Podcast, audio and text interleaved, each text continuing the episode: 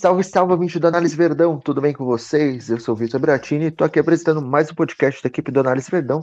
Hoje para falar da estreia do nosso professor Abel Ferreira, né? Espero que todos estejam abelizados aí, que foi numa vitória contra o Bragantino pela Copa do Brasil. Então, queria, antes, antes de começar o papo, queria apresentar aqui os, os participantes de hoje, né? Bem-vindo, Matheus Moreira. Fala, Buras, fala galera que está ouvindo a gente.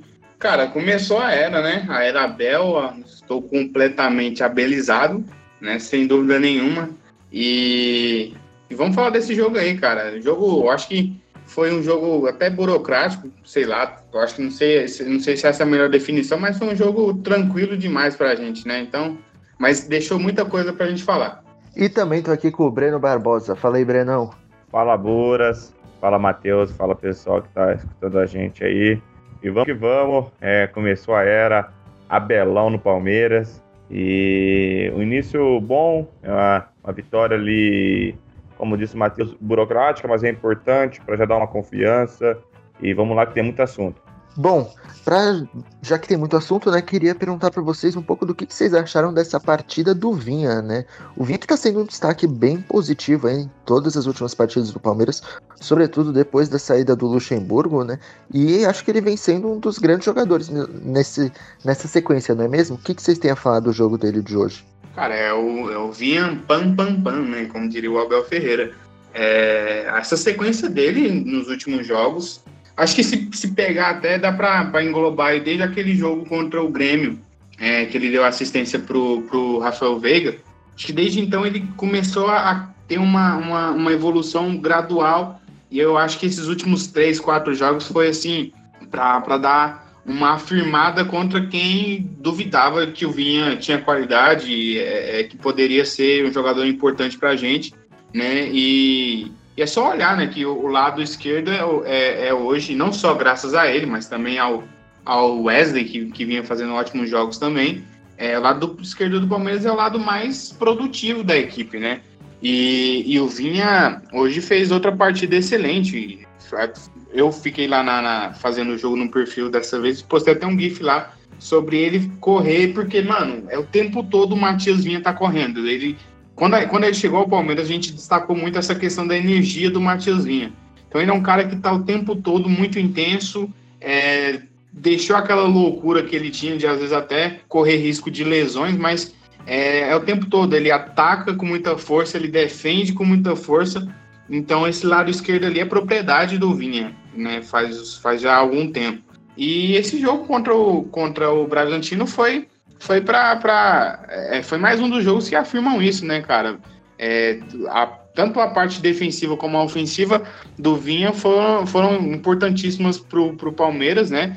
Teve a, a, a, a assistência para o gol, mas ao mesmo tempo o Vinha não deixou o, o, o Arthur jogar muita coisa né, nesse jogo. Então, enfim, eu acho que o que dá para fazer é aplaudir mesmo e, e e vale lembrar, né, como o Abel bem disse na, na, na, coletiva, o Vinha faz vários jogos em sequência já faz um tempo e ele consegue, quando ele não conseguia entregar ofensivamente, ele entregava muito defensivamente. Agora começou a equilibrar isso e ele tem tudo para despontar cada vez mais no Palmeiras. O, o Vinha é top, como disse o, o Abel, ele é top, top, top. É, não é à toa que foi o melhor jogador do Campeonato Uruguaio do ano passado, é, lá atuou muitas vezes como zagueiro, então ele passa uma solidez, uma consistência muito grande defensivamente. E ofensivamente ele vem crescendo bastante também. É, se, se, a gente lembrar, ele tem assistências importantes, é, ele chega muito bem é, em profundidade, é um jogador que o vigor físico dele é impressionante, ele parece um touro, é, ele tromba, é, tem algo que o Matheus tinha citado, tem vezes que ele parece louco, que ele, ele vai para uma dividida que não precisava, mas ele vai com ímpeto. Então, todo lance para ele é como se fosse o último. Então, ele tem aquilo que a torcida gosta de jogar com, com raça mesmo. Essa é a raça. E deixar a qualidade técnica também de lado. Então, é um cara que tem muita qualidade técnica, é muito inteligente, tem tudo para agregar mais ainda no Palmeiras ao longo do ano. E só para trazer alguns números do, do Vinha no jogo, só para completar essa, essa, esse tópico, né? O Vinha, além da assistência, ele deu três interceptações, fez dois cortes também, venceu três de oito duelos, ah, tocou na bola 69 vezes, deu um passe decisivo, acertou um de dois cruzamentos, duas de cinco bolas longas e além de duas finalizações para fora. É, e conseguiu, assim, pegando, pegando a, a nota SofaScore, né, que é uma, até uma, uma ótima base, é, ele foi um dos jogadores com, com, a, com uma das melhores notas é, no, no jogo, que foi 7.2, né? Ficou atrás somente do Everton, Gabriel Menino com 7.4 e o Verón, que foi o, o líder da nota com 7.5. Bom, agora passando aqui para o próximo tópico, eu queria saber o que vocês têm achado dessa saída de bola do Palmeiras, né? Que também parece que teve aí uma melhora grande é, nas últimas partidas, né? Do Cebola aí. É, a primeira partida dele não foi tão boa, porém, depois disso a gente encaixou em uma sequência de vitórias e agora com o Abel, né? Tá usando, acho que ainda tem muito do time de Cebola na equipe dele, afinal foi a primeira partida. Então queria saber o que vocês têm achado da saída de bola da equipe do Palmeiras, sobretudo no jogo de hoje. Bom, eu gostei bastante do, do, da ideia que foi colocada. Eu acho que a execução ainda passou longe de ser o ideal, isso é completamente natural. É, até até né, foi uma, uma, uma ideia que, que vinha acontecendo já um, mais ou menos ali com, com o André Cebola, porque o André Cebola teve momentos que variou até tendo ali uma saída mais lateralizada, ah, mas dessa vez ele veio com, com uma saída de três ali, né? Muito com o Felipe Melo dando uma afundada para auxiliar nessa saída. Horas o Felipe Melo é, não chegava tão próximo, porque o, o, o, apesar de estar ali, né? Não chegava tão próximo, porque o Everton também é, participava dessa saída. Ah, por várias vezes não funcionou. É, eu acho que, repito, é natural. A gente vai ver é, o Abel trabalha nisso ao longo do tempo. Ah, tem espaço para melhora, porque principalmente porque a gente tem jogadores para fazer isso. Luan, a gente sabe que tem um, um ótimo passe, Felipe Melo também, o, o Everton, né, não precisa nem dizer.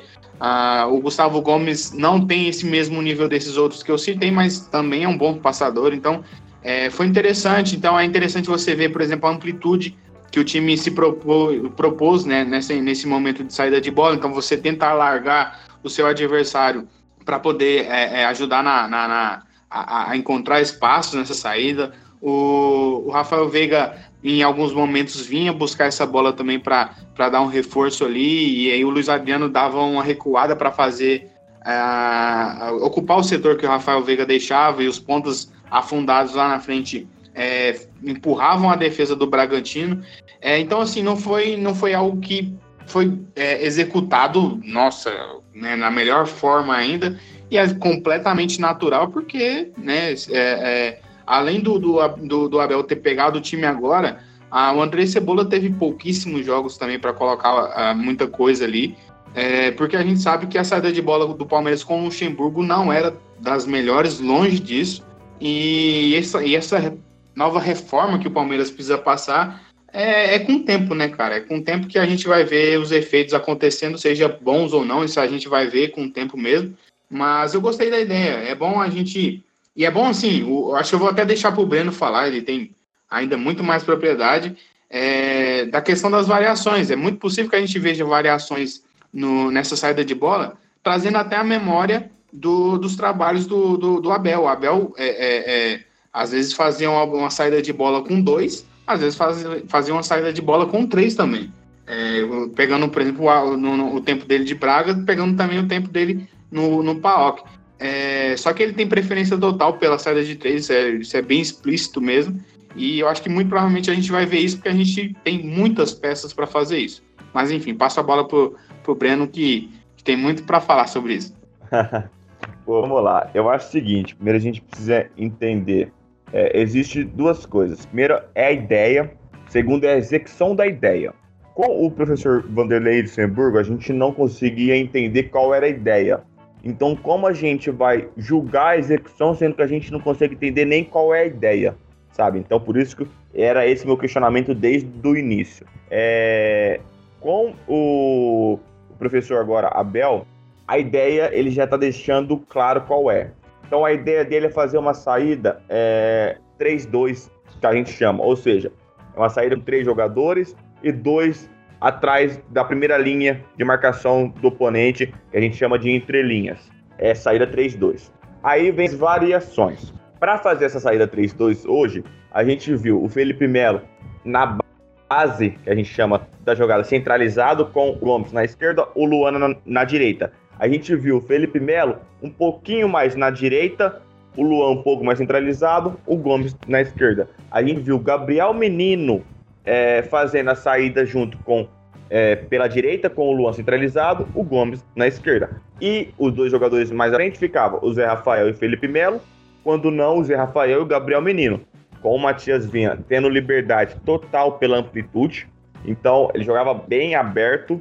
O, os extremas, no caso o Wesley, depois o Verão e o, e o Rony, com liberdade por um contra um mais no último terço, mas vindo por dentro também. A gente via, por exemplo, no gol do Gabriel Verão, ele começa o, a jogada pela esquerda, vai vindo por dentro e termina pela direita, que é na onde ele faz o, o gol. Então ele tem essa, essa possibilidade de variar. Enquanto isso, aquele espaço dele, o Matias Vinha consegue explorar. É, essa é a ideia.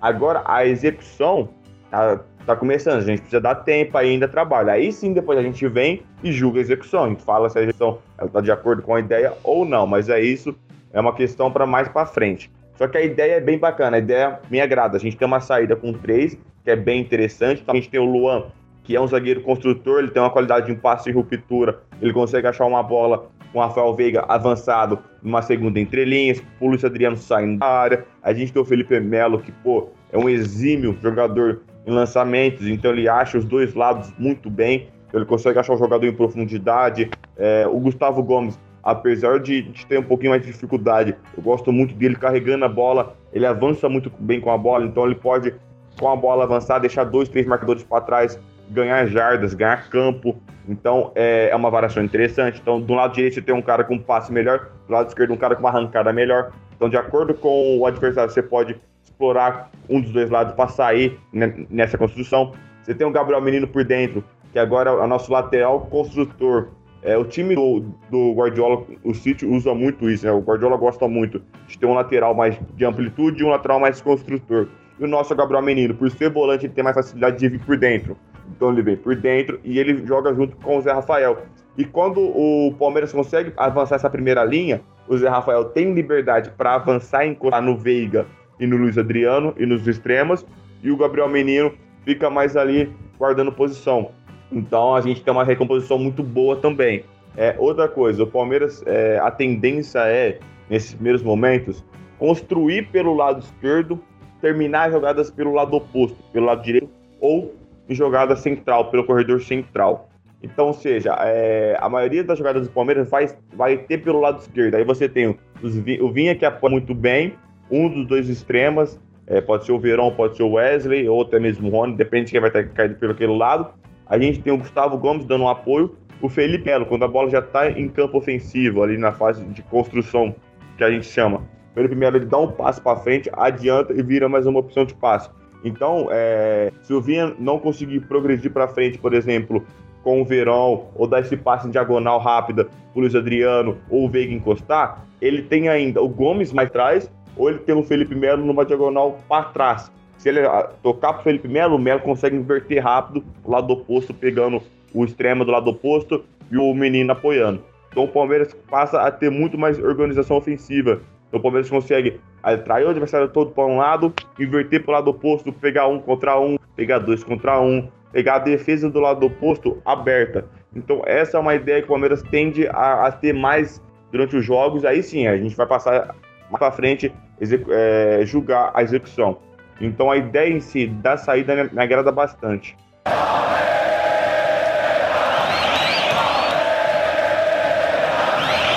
E bom, é, eu queria saber um pouco do que vocês acharam né, nessa partida, porque o, é o que eu já disse, né? o Abel ele manteve muita coisa do que o Cebola né, vinha fazendo aí. Vocês acharam que é, deu para ver isso claramente nessa partida, né? E o que, que vocês têm a destacar de, de aspectos do Cebola, né, do Andrei, nessa equipe da partida de hoje? Não, deu para ver algumas coisas assim, pelo menos na minha visão, que foram bem claras, é, de coisas mantidas. É, o Breno falou, né, sobre essa questão do Palmeiras ter uma tendência atual e muito provavelmente vai seguir isso é, de, de construir pelo lado esquerdo para finalizar pelo lado direito. E o Palmeiras ele já tinha algumas demonstrações dessas pelo, pelo é, com, com o Andrei já, né? Já tinha começado essas demonstrações, então acho que também faz, faz parte disso. Ah, uma outra diferença é que o Palmeiras ele não tem mais encaixes é, é, é na marcação que, que muitas vezes né, segue o, adversário com uma distância grande, como acontecia com, com o Luxemburgo. Ah, com o Andrei, é, é, é, o Palmeiras começou a fazer uma defesa ali meio que uma marcação mais para o setor, ou às vezes até uma, uma questão mais zonal. E isso também seguiu sendo feito hoje. O Palmeiras não, não, não fica despre... os jogadores não ficam despregando da linha para perseguir ninguém. É, persegue aquele, persegue não, pressiona aquele que entra ali no setor. Eu acho isso muito interessante é, é, é para a equipe do Palmeiras. Além disso, outra questão que eu achei que, que se manteve é, foram também a, a, a, questão do, do, do, dos riscos na transição defensiva. O Palmeiras contra o Atlético Mineiro, contra é, o Atlético Goianiense e, e, e, vários outros jogos com, com, com Cebola, o Palmeiras ele tinha uma transição, ele, ele, começou a ter uma transição defensiva mais segura, com os riscos mais reduzidos. A própria participação do Felipe Melo nessa transição é muito boa, é, né, não, não pela questão do ímpeto dele, mas ele está sempre muito bem posicionado para poder é, ajudar, às vezes na, no, no, canto direito o Gabriel Menino, ou às vezes fazer uma primeira pressão quando o time perde a bola. É, então o Felipe Melo tem ajudado bastante nisso. E a outra coisa que se manteve, só que eu acho que hoje até teve uma, uma um aprofundamento nisso, é que o Palmeiras começou a, a, a, a, com o Luxemburgo até algumas vezes ele fez também, mas é, agora parece que vai se tornar um padrão mesmo do time, uma, uma ideia do time, é a questão da marcação, pressão lá em cima, né? O Palmeiras subir linhas é, para pressionar o adversário no, na sua saída de bola. E, e, com o Luxemburgo, quando ele fez, ele fazia normalmente mais no começo do jogo.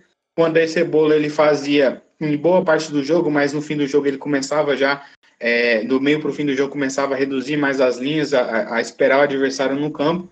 Nesse jogo contra o Bragantino, a, a, Palmeiras chegou a fazer esse tipo de pressão no fim do jogo. Então eu imagino que, que a gente sabe como o, Abel ele é adaptável, então é muito possível que a gente veja essas situações dependendo do adversário do Palmeiras estar tá sempre marcando lá em cima. Isso é muito bom, cara. Isso é, é interessante. Mas enfim, eu acho que, que várias dessas. Dessa, a, a própria escalação, né? A, o, o, Abel manteve a escalação e de forma mais justa possível. E, e assim, eu, eu a, a, minha grande dúvida no momento é saber. Eu acho que assim, pouco importa também, isso a gente vai ter que descobrir com o tempo. Mas eu, eu acredito que o Abel só vai começar a fazer mudanças é, de forma gradual, sem gerar muito choque no time, né? É, até para evitar problemas no meio da temporada. Eu acho que ele, ele já demonstra esse respeito ao, ao que o, o, Cebola vinha fazendo já na, nas entrevistas iniciais dele. Ah, e, e, no jogo, então, ele aparece com a mesma, a, a mesma escalação que vinha ocorrendo e também mantém muitas, a grande maioria, pelo menos 80% das ideias que, que o Cebola estava passando para o time. Então, eu acho que se ele fizer essas transformações, vai ser realmente sem gerar um grande choque. E vale apontar que o, Luan, depois do jogo, até disse que a, a maioria das coisas que foram feitas nesse jogo foi muito através das conversas, porque não teve praticamente né, nada de treino, né? Foi pouco tempo de treino, então é difícil você gerar essa, essa transformação é, no meio, né, na chegada dele no meio da temporada. Eu concordo basicamente tudo que o Matheus falou, é, acho que foi isso principal as principais diferenças assim, que eu enxergo que, que o André começou a implementar principalmente nos últimos jogos dele, nos últimos dois jogos dele, e, que, o, que o Abel manteve hoje, essa, que, essa questão da perseguições sem, sem, sem posse, com o Vanderlei era uma marcação mais encaixada, com perseguições longas e longuíssimas, com o, o Cebola era mais uma setorial com é, perseguições curtas. Então nisso o Felipe Melo passa a ser muito importante. Felipe Melo passa a ser um jogador chave. É, ele, ele dá uma entrevista até no, no, último jogo, se eu não me engano. Acho que no jogo contra o Red Bull, inclusive, contra o Bragantino. Ele fala que quando ele voltou para o meio campo, a, a, dificuldade dele era essa questão de, de, de dar o bote, de, de, jogar numa linha mais avançada, sabe? Então ele falou que ele encurta um pouquinho antes da bola chegar no adversário e dá essa perseguição de 15 metros no máximo. Ele não vai caçar lá alto, não vai caçar lá em cima o oponente. Se o cara sair da bola, da zona que ele tá ali, do setor que ele tá, ele deixa, já não é mais problema dele, problema de um outro jogador. Então isso é algo que está mantendo e é algo que eu gosto bastante. É, essa velocidade em transição também é muito importante, tanto com bola, então você pega a bola rapidamente, tenta ter ataque rápido ali e acionar os extremos, é, o Luiz Adriano saindo da área, é algo bem bacana que, que o Cabral manteve hoje. É, defensivamente também, transição rápida, se perde pressiona também é muito importante você marcar no campo ofensivo. Então são aspectos que o Cebola foi implementando, que o Abel fez apenas a, a manutenção. Eu acredito que durante esses próximos jogos a, o Abel vai começar a inserir coisas pequenas, é, micro, micro dentro do macro que ele tem de ideia de jogo. Então é um outro comportamento, uma outra função, alguns mecanismos, as coisas curtas que dê para o jogador absorver e, e, e executar para aí sim, quando tiver um tempo maior, passar a implementar a ideia que ele tem como um todo.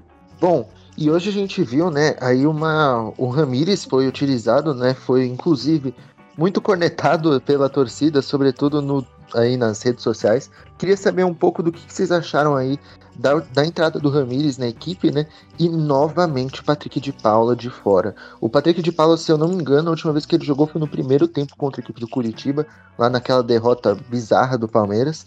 Bom, queria saber qual a opinião de vocês sobre tudo isso aí, sobre a utilização do Ramires, que é um cara tão questionado, sobre a não utilização do Patrick de Paula, que até poderia estar em uma fase, mas se mostra um dos jogadores mais promissores do nosso elenco. Cara, a entrada do Ramires eu, eu vejo como uma entrada natural. É, acho que não tenho que reclamar disso, porque a, a gente está vendo um treinador chegar agora, então ele quer ver como um jogador se comporta no treino, como ele se comporta é, nas atividades fora do campo, é, como ele, enfim, como ele joga, como o comportamento dele é, em situação difícil, enfim, ele vai observar tudo que o jogador é, demonstra, né?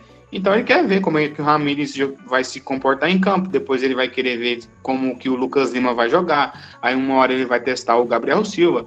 É, essas mudanças vão ser naturais no, no, nesse início de trabalho dele, nada mais justo, né? O, o, o, Abel não assiste jogos do Palmeiras né, desde o início do ano, como o torcedor faz. Então o Abel não carrega essa. Ah, o Ramires não joga nada. O Abel conhece o Ramires pelo nome do Ramires ah, sabe do histórico do Ramires, então ele vai querer saber é, como o Ramires está para jogar. É, então, assim, é completamente natural. Apesar disso, não acho que o Ramires entrou bem, né? Mais uma vez, infelizmente. Ah, trazendo algumas estatísticas, ele pegou na bola 20 vezes, chegou a dar um passe decisivo até. Ah, acertou 14 de 14 passes, 100% de aproveitamento nos passes, né? Ah, venceu um de quatro duelos, é, perdeu a posse três vezes, cometeu duas faltas e sofreu uma. Ah, acho que foi uma participação, né, assim, é que, é que o, o, o nível dessa, dessa fase do, do, do, elenco, né, desse, desse pedaço do elenco, é muito alto, né, o Danilo entra sempre que, que, que aparece em campo, entra bem, o Felipe Melo tá muito bem como, como volante agora. O Patrick foi um dos. Foi provavelmente o jogador é, é, mais importante do primeiro, do, da primeira parte da temporada, né? É, então essa, esse setor, cara, pro Ramires ou ele vai ter que jogar muito ou não, dificilmente ele vai conseguir jogar, né? Esqueci até de citar o Zé Rafael, que hoje é titular absoluto. E, enfim, acho que, que não foi uma boa participação, mas repito, natural que o, que o Abel queira ver como o Ramires joga. Ah, já sobre o Patrick de Paula, eu nem vou comentar muito, eu acho que é, é, cara, a gente está falando de um jogador, um dos jogadores mais promissores que subiu, um jogador que foi muito importante no, no, no único título que, a, que, o Palmeiras conquistou na temporada até aqui. É, e é um jogador que né, a gente sabe que, que ele bem, ele né, é, é, no, no seu melhor, ele, ele muito provavelmente é titular também. Mas uh, vou até só deixar a fala do, do Abel Ferreira sobre ele, porque não tem muito o que comentar, não, cara. A gente não sabe o que acontece lá. Eu prefiro, então, até evitar ficar comentando muito, porque eu realmente não sei o que, o que tem acontecido internamente do Palmeiras. Mas aí eu vou, vou só trazer a frase do, do Abel, então. Ele disse o seguinte na, na coletiva pós-jogo: Não olha a idade, olha a qualidade, o empenho, a vontade no treino e no jogo.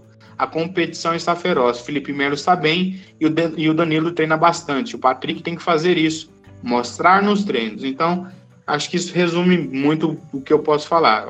Se, se o Abel vê dessa forma e, e, e o Patrick já não, não vinha jogando com cebola, eu acho que que não dá para né, né, criticar muito, porque eles que, que comandam e veem tudo isso. É, vamos lá, sobre o, o Ramires, é, eu acho que, que, que, vai muito do que falou o Matheus. É natural o treinador chegar, então ele vai querer testar as peças, ele vai é, provavelmente gradualmente rodar o elenco. Então, um jogo onde a situação está mais tranquila, igual estava, ele fez o quê? Ele utilizou o Scarpa na esquerda, a gente vai até falar sobre isso depois. Ele trouxe o Ramires é, para o lugar do Veiga, é, depois ele tira o Felipe Melo, então ele vai poupando jogadores que, que vem atuando mais e vai dando oportunidade para outros jogadores.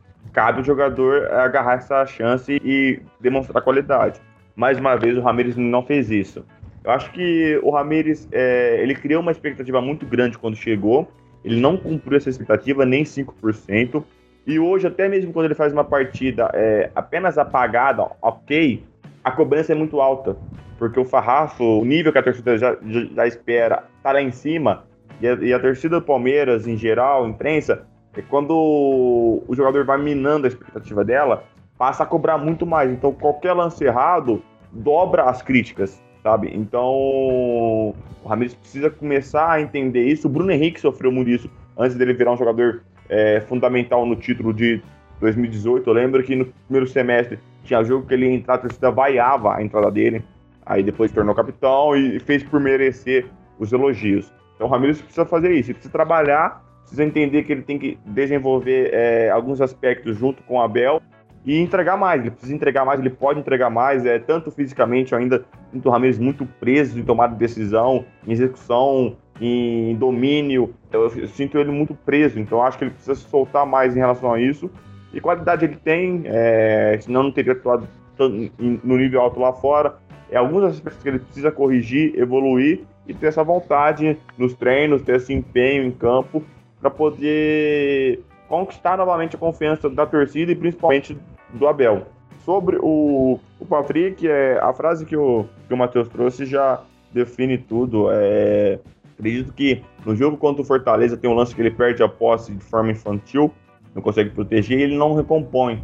Aquilo ali já mostra que pô, um jogador que, que perde a bola e não faz essa transição para tentar temporizar o adversário, precisa entender por que isso aconteceu. É, acredito que, se eu não me engano, o nosso querido João Marcos em uma dos nossos podcasts ou live, ele falou que, por exemplo, Patrick, ele era um jogador de base, nem base, ele era um jogador de futebol amador. Então ele nunca atuou profissionalmente. Ele não sabe o que é atuar profissionalmente, ele não sabe o que é se comportar como um profissional. Ele passou a saber há 11 meses. Não só ele, Gabriel Menino, Gabriel Verão, todos, é, Lucas Esteves, Gabriel Silva, todos esses jogadores que vieram e foram integrados esse ano ao profissional, agora que eles estão sabendo o que é agir como profissional, é, com elenco de cima, que é diferente de uma categoria de base. É claro que pô, é, a base é, agrega bastante, mas o profissional é diferente. Então, muitas ações, muitos comportamentos do Patrick, é, ele vai corrigir com o tempo. Ele vai, é, ele precisa ter pessoas que cheguem nele e falar, ó, oh, não é assim, é tal ação, é tal execução, é tal comportamento. Isso dentro e fora do campo. É, futebol não é, não é só dentro de campo, não é só no jogo é, desde os treinamentos como a convivência no, no, dia a dia, sabe? Então o Patrick é um, é um, é um, um garoto novo, é um garoto que, pô, com certeza teve um deslumbramento muito grande, porque ele foi fundamental numa conquista é, pontual do Palmeiras em cima do maior rival. Então imagina a carga emotiva de, desse atleta, sabe? Então são vários aspectos que influenciam o Patrick. É, a gente não pode perder o talento talento dele a gente não pode perder. Então, é, vai esperar, espera um pouquinho, trabalha, vai voltando a atuar ele, conversa com ele, tenta explicar situações. Usa todos os departamentos, tanto o departamento de psicologia que o Palmeiras tem, o de análise para mostrar para ele aonde ele teve como valorização os lances, lances de correção, é, os auxiliares do Abel é, demonstrar que o Abel confia assim nele, que vai dar oportunidade, mas ele tem que fazer por merecer nos treinos, sabe? Então, tipo, é todo é, os departamentos trabalharem em conjunto para recuperar, resgatar essa energia, esse ânimo do Patrick para ele voltar a atuar em campo. Aí sim, ele voltando atuando com confiança. Confiança é, é fundamental para o atleta. Então, ele voltando a atuar com confiança, com o psicológico bom, é, bem fisicamente. É, aí, assim, a parte técnica, tática dele vai continuar aprimorando e evoluindo para ele continuar é, demonstrando o talento que ele tem bastante, sabe? Então, é um jogador muito importante. Eu acredito que ano que vem é, será ainda mais protagonista dessa equipe. Então, precisa ter calma com ele e trabalhar o garoto. Não queimá-lo, mas trabalhar para a gente desenvolver ainda mais é, essa pérola, esse diamante bruto que o Palmeiras tem dentro do elenco. Eu, eu só gostaria assim de falar só mais uma, uma coisinha nessa questão do Patrick. É, eu acho que so, e é, foi ótimo que o Breno falou sobre a questão do, do clube tentar não só preservar, mas como ajudar com todos os setores trabalhando em conjunto para isso. É, e isso entra inclusive os jogadores, né? Eu acho que os jogadores também porque, pô, são companheiros de trabalho que viajam junto, que, tão, que, que passam muito mais tempo junto com o moleque do que a família dele. Então precisa dessa força também dos, dos companheiros. Ah, e além disso, eu, eu, eu sinto que o Palmeiras tem acertado é, um pouco nessa situação toda. É, eu acho que rolou um erro do Luxemburgo naquele jogo contra o Curitiba. Eu acho que sim, ali foi um momento é, bastante errado a forma com que o Luxemburgo tratou. Mas o clube desde então um clube tenta preservar ao máximo a imagem. Surgiu aquela, né, não sei se é real ou não, mas aquele papo do Nicola de um possível problema no elenco.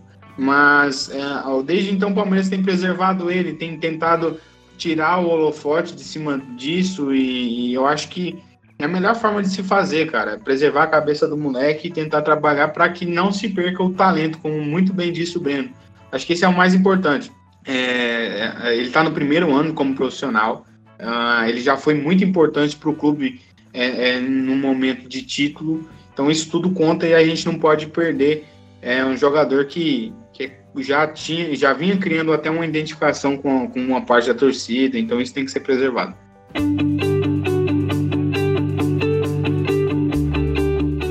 O Análise Verdão é parceiro do ClipDraw, a melhor ferramenta de análise esportiva do mundo. Se você já é um analista ou deseja analisar jogos ou situações de jogo, você precisa do ClipDraw. E você que acompanha o Análise Verdão tem um desconto exclusivo na compra do software. Acesse abre.ai barra análise ClipDraw e garanta sua licença ClipDraw. Você não vai se arrepender.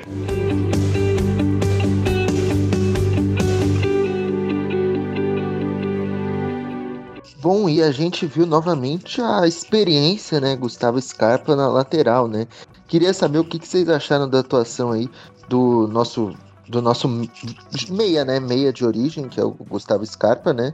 Mas assim, o que, que vocês acham dele sendo usado ali como lateral? Eu sei que o Abel, né, foi muito falado que ele pode acabar usando uma formação com três zagueiros. O Scarpa jogaria ali mais como um ala nessa formação, né? O que, que vocês acham disso? Não, eu acho que ele reúne totais condições de, de, de fazer essa, essa função, principalmente se for é, tiver uma cobertura bem interessante ali pelo lado esquerdo, né? O, o Scarpa tem uma, acho que, que o que falta no Scarpa muitas vezes em intensidade, é, em concentração, é, sobra muito na, na, na questão da, do, da assistência, da finalização, do, da, do cruzamento que ele tem, né? Ele pega na bola muito bem. E eu acho que é, é, se ele tiver condições realmente de fazer esse, esse lado esquerdo, né, em, quando, quando o time precisar, quando o time a, a, até mesmo ele, ele pode ser um cara para ficar na amplitude, liberar o Matias Vinha para fazer uh, um terceiro zagueiro, quem sabe, porque o Matias já foi zagueiro, começou como zagueiro a carreira, né, traz um leque de opções para o próprio Abel Ferreira. Então, o teste é válido. A gente hoje só tinha o Renan que poderia fazer essa função, então ah, é muito mais justo você colocar, testar, né? Na verdade, o, o Scarpa ali, porque o Renan está começando a carreira dele agora. Então, achei um teste normal e, e, repito, acho que se ele, se ele tiver condições, é, é uma ótima ideia e precisa evoluir, claro, e o Abel vai, vai com certeza vai saber trabalhar isso aí. Eu, eu estou com o Matheus, concordo com o que ele falou. É, o Scarpa, quando ele, ele atua pelo, pelo RB Brasil, é, ele vai tão bem como lateral esquerdo, mas tão bem que quando ele retorna ao Fluminense, é, passam a colocar ele como um extrema com o pé trocado. Passa ele colocar como extrema direita, com o pé trocado, para ele trazer por dentro. Ele tem tanta qualidade é, em lançamentos, finalização, é, passes em diagonal, é, tentam aproveitar ele jogando mais avançado. E ele vai muito bem no Fluminense. No Palmeiras, dentro das características que, o time está começando a atuar agora, que é de muita velocidade com os beiradas, o Scarpa não tem essa velocidade, então ele sai um pouco atrás. É, Colocá-lo é, numa beirada faz com que a equipe fique um pouco mais lenta em transição, que hoje não é o ideal. Então você precisa ter o, o jogador ativo. É, uma outra opção é retornar ele para a lateral. Como falou o Matheus muito bem, o, o Vinha jogou, iniciou a carreira, é, muitos jogos no, no Uruguai como, como, como zagueiro. Então você pode ter, por exemplo, o Vinha como terceiro zagueiro, com o Gomes e o Luan, e o Scarpa fazendo ataque a profundidade. Então é sim uma, uma arma importante. E aquele outro quesito, é, o Vinha vem jogando há muito tempo, então você precisa descansar o Vinha. Você vai descansar o Vinha num, num jogo contra o Flamengo no Maracanã? Pô, dependendo do contexto, não. Então você descansa o Vinha num jogo contra o Red Bull, onde o Palmeiras já estava com a vaga praticamente encaminhada, então você descansa o Vinha, é, faz ele respirar um pouquinho para a próxima partida que já é importante, e você dá minutos pro Scarpa, confiança pro Scarpa. Então eu acredito que a alteração foi, foi, foi válida e muito bem feita.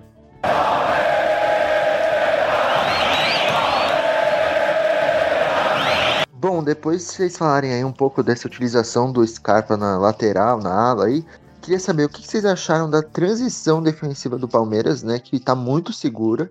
É, e assim, o sistema inteiro, defensivamente, a equipe do Palmeiras está muito sólida, né? A gente vê uma grande melhora aí também desde a entrada, desde quando o Cebola começou, né? Enfim, o que vocês têm a falar sobre esse assunto? Eu acho que é, tem muitos motivos pelo, pelo qual a defesa tem melhorado.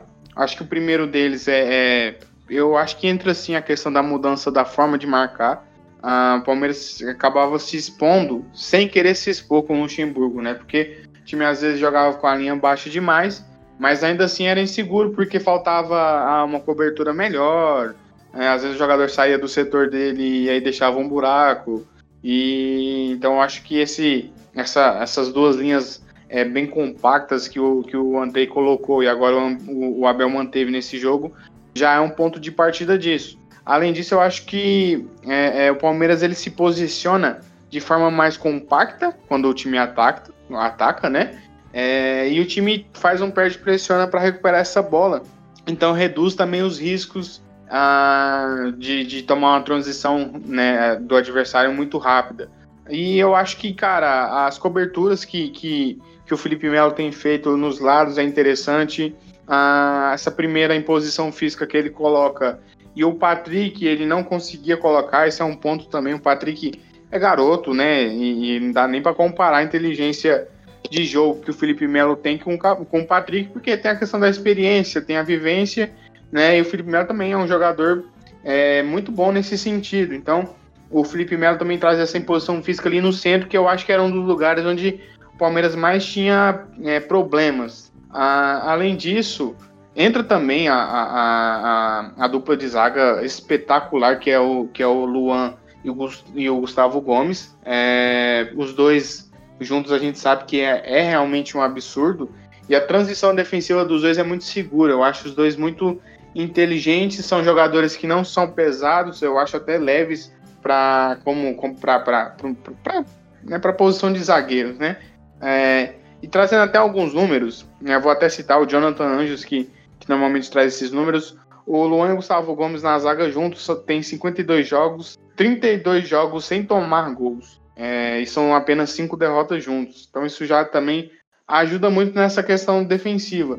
Mas de toda forma, eu acho que o Palmeiras tem evoluído né, é, de forma estrutural, né? Não é só um, uma ou outra coisa, né? Como eu disse, a questão de você ter uma compactação, de você marcar, reduzindo riscos é, de espaço, você fazer uma pressão no lado, que o Palmeiras tem feito ba bastante também. acho que isso, isso tudo conta, cara. Isso tudo vai, vai gerando um, uma construção de, de, de, defesa segura. Eu acredito que o Matheus falou tudo. É, esse bom momento do Palmeiras, defensivamente, vai muito da. Se, seja no caso a transição ou a organização defensiva, vai muito no caso da forma que a equipe passou a marcar, né? Essa marcação mais por setor, com perseguições curtas, é, um bloco médio barra bloco alto.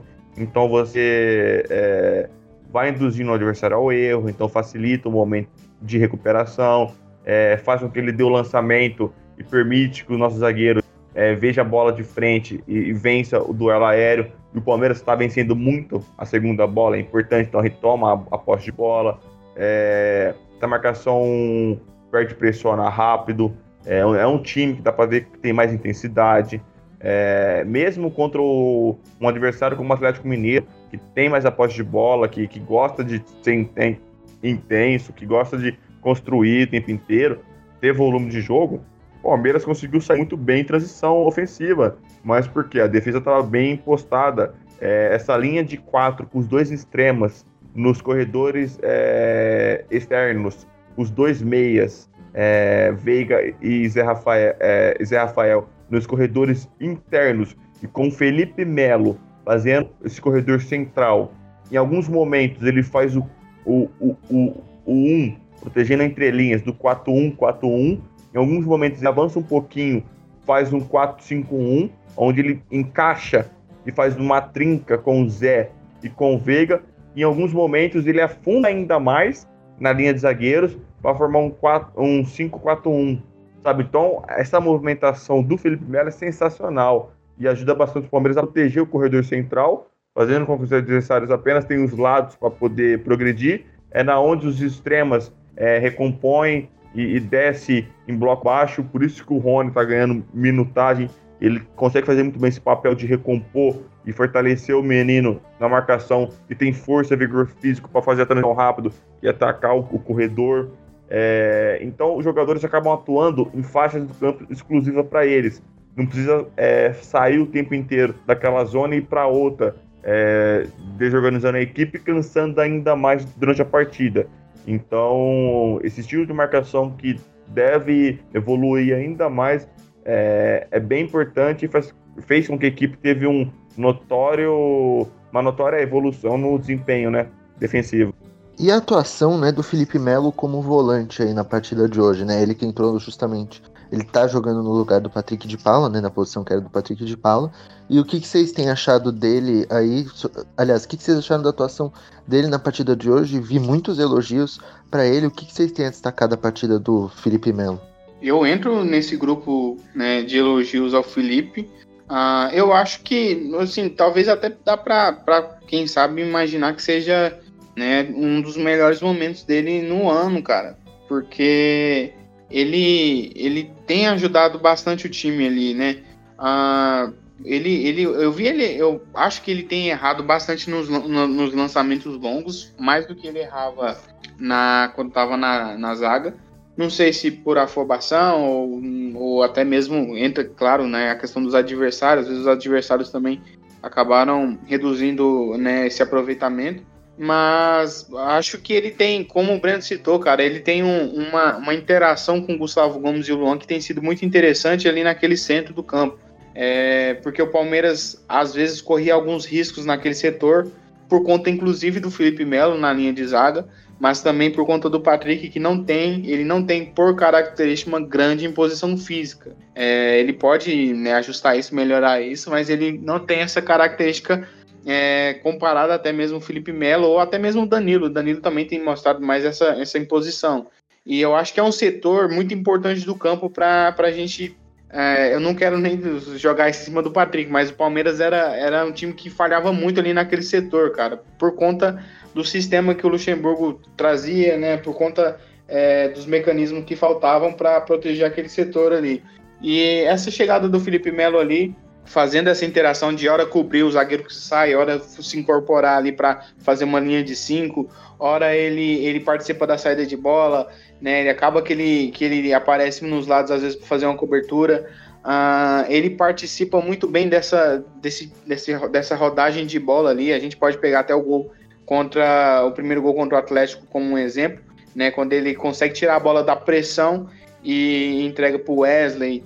Enfim, eu gostei bastante, tenho gostado e gostei do, do jogo dele hoje, mas repito, eu acho que só tem errado um pouco mais nos passes, né? É, principalmente nas bolas longas. Mas isso é como eu, como eu falei, às vezes isso é muito por conta do adversário também. A gente tem que dar esses créditos. O Matheus foi cirúrgico mais, mais uma vez. É... O Felipe, para mim, ele vive o melhor momento nesse ano, sim. Porque quando ele atuava com, com o zagueiro, e, aí levando a estrutura defensiva do Palmeiras, aonde acabava o zagueiro ficando muitas vezes no um contra um, é, a composição é, era lenta, é, o Palmeiras não conseguia dobrar a marcação em muitos momentos. Então o Felipe ele tinha dificuldade contra centravantes, contra qualquer jogador. É, no um contra um ali, o jogador acaba pegando um espaço de, de força, um espaço longo. O Felipe ele não tem mais aquele vigor para dar uma explosão de 30 metros, para conseguir é, sair atrás, chegar na frente. Então ele precisa fazer perseguições curtas e não perseguições longas. Então isso prejudicava muito ele sabe? Ele quebrava a linha em alguns momentos, então é, era algo que ele precisava corrigir. Como volante, ele já tem é, domínio total da função e o esquema tático em si, a organização é, defensiva, acaba beneficiando que ele consiga é, expor, explorar as melhores características que ele tem. Então isso ajudava bastante. E claro, o Patrick ele tem uma dificuldade entre linhas, em proteger as próprias costas, algo que o Felipe não tem. Então acaba fortalecendo ainda mais esse corredor central, essa entrelinha do Palmeiras. É, quando você tem uma linha de quatro é, mais avançada, se a bola ela entra, ela quebra a linha, se ela entra é, no meio do, do Rony barra é, Zé Rafael, do Zé Rafael barra Veiga, do Veiga barra Wesley, é, acaba deixando quatro jogadores mais o Luiz Adriano para trás. Então favorece que o adversário tenha muitos jogadores contra poucos jogadores nossos defensivamente. E o Felipe faz muito bem essas coberturas curtas. É, então a partida dele foi muito bem defensiva, defensivamente mais uma vez. Ofensivamente, como disse o Matheus, é, senti também que ele errou alguns lançamentos, é, algumas coisas precipitadas, mas ele tem muita qualidade nisso. Eu acho que quando ele voltar a acertar, igual ele acerta na maioria das vezes, é mais um recurso importante. E o recurso ele utiliza um pouquinho mais à frente, né? Como zagueiro, ele, ele atua 10 metros mais recuados, 15 metros mais recuados, então a dificuldade é maior de fazer o lançamento. Atuando com mais à frente, ele pode dar um passo de ruptura rápido, então a gente ganha ainda mais qualidade ofensivamente com ele. Bom, a gente não pode deixar de falar do autor do gol, né? O nosso menino aí, Gabriel Veron, fez o gol da vitória do Palmeiras. O que, que vocês acharam aí da atuação da nossa joia da base aí, né? Que nos últimos, assim, é, ao longo desse ano, né, teve momentos muito bons, alguns ele foi criticado. O que, que vocês acharam dele hoje? Bom, primeiro que eu acho que quem critica o Gabriel Verão em demasia nem a gente. Começa aí. Mas é, eu acho que o Gabriel Verão, enquanto, enquanto o, time esteve é, mais, mais intenso, mais em procura do gol, porque naturalmente o Palmeiras, né, depois que viu que dava para só administrar o jogo, fez isso e tá mais do que certo. Uh, mas enquanto o Palmeiras esteve nessa, nessa busca pelo gol, Gabriel Verão foi muito importante. Né? O lance do, do gol é assim. É, é, se você olha para o Gabriel Verão e você lembra que ele tem só 18 anos, você fala, pô, isso aqui é realmente de alguém diferenciado, porque o Gabriel Verão puxa o contra-ataque muito bem. E aí ele sai da, da, da, faixa esquerda, que é de onde ele estava, ele cruza o campo para a faixa direita para ele se, se, se chegar no gol extremamente bem posicionado e livre é, para finalizar né, e finaliza na maior tranquilidade do mundo, como se fosse brincadeira na escola.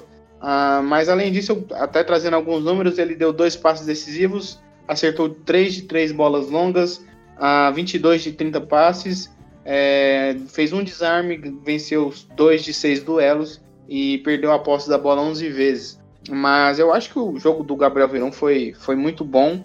Ah, principalmente se a gente lembrar que ele passou por momentos de lesão recentemente, ele se lesionou na, no, no, na reta final do Paulistão, ele volta no, no Brasileirão, ele se lesiona de novo, é, e aí né, vem essa fase André Cebola, ele acaba indo para a seleção, então ele teve alguns, alguns probleminhas nesse caminho aí, mas foi muito bem no jogo. É, acho que no, assim, não tem nem como discutir muito. Eu acho que é de longe o cara com maior potencial. Ele não é. Ele tá longe de ser o mais maduro, mas é de longe o cara com maior potencial daqueles que, que subiram esse ano. Eu concordo com o Matheus e ele é o mais jovem também desses jogadores. Então, essa imaturidade em alguns momentos, é, essa ansiedade até, por exemplo, a gente vê em alguns momentos a tomada de, tomada de decisão dele poderia ser diferente mas é, é, algo que ele pode ir trabalhando e vai trabalhar e vai desenvolver uma tomada de decisão melhor. Essa parte cognitiva dele, a tendência é, é evoluir. É, então, o Verão ele, é um, ele é um, um, diamante, ele é um dos maiores talentos da base do Palmeiras no século. É um jogador onde desde os 15 anos, 14 anos, já era visto com bons olhos e, e só foi queimando etapas também. Então, com 15 anos, o Verão já estava no 17, com, com 16 ele já estava, 16, 17 ele já estava no 20, com 18 ele já foi titular em alguns momentos do profissional. Então a gente precisa ter calma com o Verão também. É, o torcedor acha que ele vai pegar a bola o tempo inteiro, vai pro um contra um, vai driblar três, quatro jogadores e vai fazer o gol. Não é assim, rapaziada. Então não, não adianta, não é assim. É, vai ter os momentos de um contra um, vai ter, principalmente em terço final. Não, não adianta ele pegar a bola é, próximo da, da linha de meio campo e querer ir para um contra um contra três jogadores. Se, perder a bola, a gente toma uma, uma um contra-ataque rápido. Então, quando tiver no terço, aí sim, ele vai usar habilidade, ele vai usar a criatividade, a improvisação, ele, ele vai ter autonomia para fazer o um contra um bem executado. Então, é, é, ter paciência com o Verão e trabalhar ele. Acredito que o Abel possa é, agregar muito no, no jogo do, do verão taticamente. Por exemplo, posicionamento, é, melhorar em alguns aspectos. Ele tem ainda que evoluir finalização, é, evoluir ações em, em fases é, importantes do jogo, é, ter um pouco mais de tranquilidade com a bola. Mas isso é coisas, aspectos naturais que ele vai desenvolvendo e vai evoluindo jogando também. E, claro, teve as lesões, ele ficou chateado, então tudo é um processo, mas o Verão é um dos principais jogadores de longe do Palmeiras. Bom, antes de encerrar esse podcast aqui, queria que vocês falassem aí um pouco do que vocês acharam em geral, né? É, do Abel Ferreira no jogo de hoje. E também queria saber o que vocês projetam, né? Para a próxima fase da Copa do Brasil, né? Próxima fase da Copa do Brasil, que será as quartas de final e será também para o sorteio, né? E aí ainda tem muitas equipes grandes na competição, além do Palmeiras, né? A gente tem aí o Internacional, tem o Flamengo, tem o, tem o próprio São Paulo, enfim, a gente pode acabar pegando um adversário difícil. Então queria que vocês falassem um pouco aí da continuação desse torneio também. Eu, eu, eu fico meio assim, entre querer logo um, um adversário grande para quem sabe é, se for para vencer, desafogar é, o calendário do Palmeiras. É, aliás, se for para perder, né, desaf que desafogue logo o calendário do Palmeiras ou realmente já, já, já torço para que a gente enfrente um time um pouco mais fraco para a gente cons conseguir ir avançando é, nessa Copa do Brasil. Acho que é uma Copa do Brasil extremamente acessível, cara. Se, se fizer, fizer os jogos direitinho, é, é bem acessível porque ah, eu acho que o São Paulo, apesar de ser um time que inclusive venceu a gente, né, mas a gente tem que ponderar que foi a equipe do Luxemburgo. Ah, o São Paulo não é, é uma equipe confiável. É, eu acho que o Internacional é uma, é uma boa equipe, mas também não é uma equipe que, que, que mantém uma regularidade é, sempre. Ah, o Flamengo é outro também que vem patinando de algumas formas, né? E o Palmeiras agora tem um, um, um vem de uma, de uma boa sequência, né? Então é, é um campeonato acessível em vários aspectos. Então é, tem esse lance. Eu acho que enfrentar um time grande agora talvez não seja uma má ideia, justamente para a gente já ou eliminar um time grande de, um, de uma vez é, ou a gente já perde, desafoga e foca na Libertadores e Brasileirão de uma vez. Eu fico meio nisso aí, mas é, realmente, eu repito, eu acho que a, a, Copa do Brasil atual é uma das mais acessíveis dos últimos anos. E o Palmeiras, se a gente considerar que o Palmeiras é um time que reage muito bem, né? Que tem uma transição ofensiva muito forte. É, e o Palmeiras é, é, é tem uma tendência a, a, a, a, se aproveitar de times, por exemplo, como o Flamengo, né? É, que, que às vezes tem problemas de transição defensiva. Né? O Atlético Mineiro não está mais, mas era um caso, é, seria um caso, enfim. Eu acho que o Palmeiras realmente pode vencer isso aí. mas tem que saber jogar. E eu acho que a gente tem um treinador que vai saber jogar isso aí. Então, não sei, vamos ver o que, que o sorteio traz, né, cara? É difícil da gente comentar em cima disso. Só ponderando também, Matheus, o São Paulo também tem muita dificuldade em transição, né? E, então são hoje as equipes que estão o, o Flamengo e o São Paulo têm dificuldade em transição. O Inter, é, eu acho que é a equipe mais equilibrada dessas. É uma equipe que eu acredito que, que venha forte, sim, na Copa do Brasil, mas também é um jogo onde a gente tem totais condições de vencer.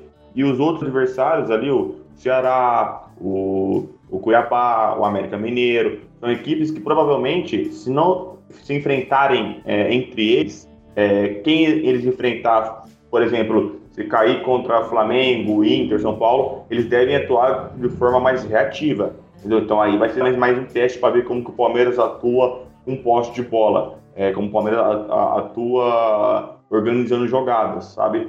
É, tendo que propor ações.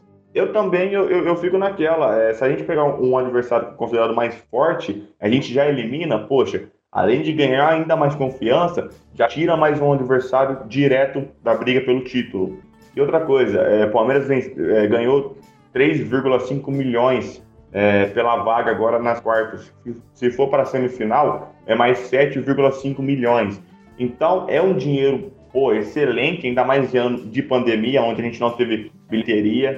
É, então deve sim pensar na Copa do Brasil com carinho e tem totais condições de chegar à semi, chegar à, à final e ser campeão.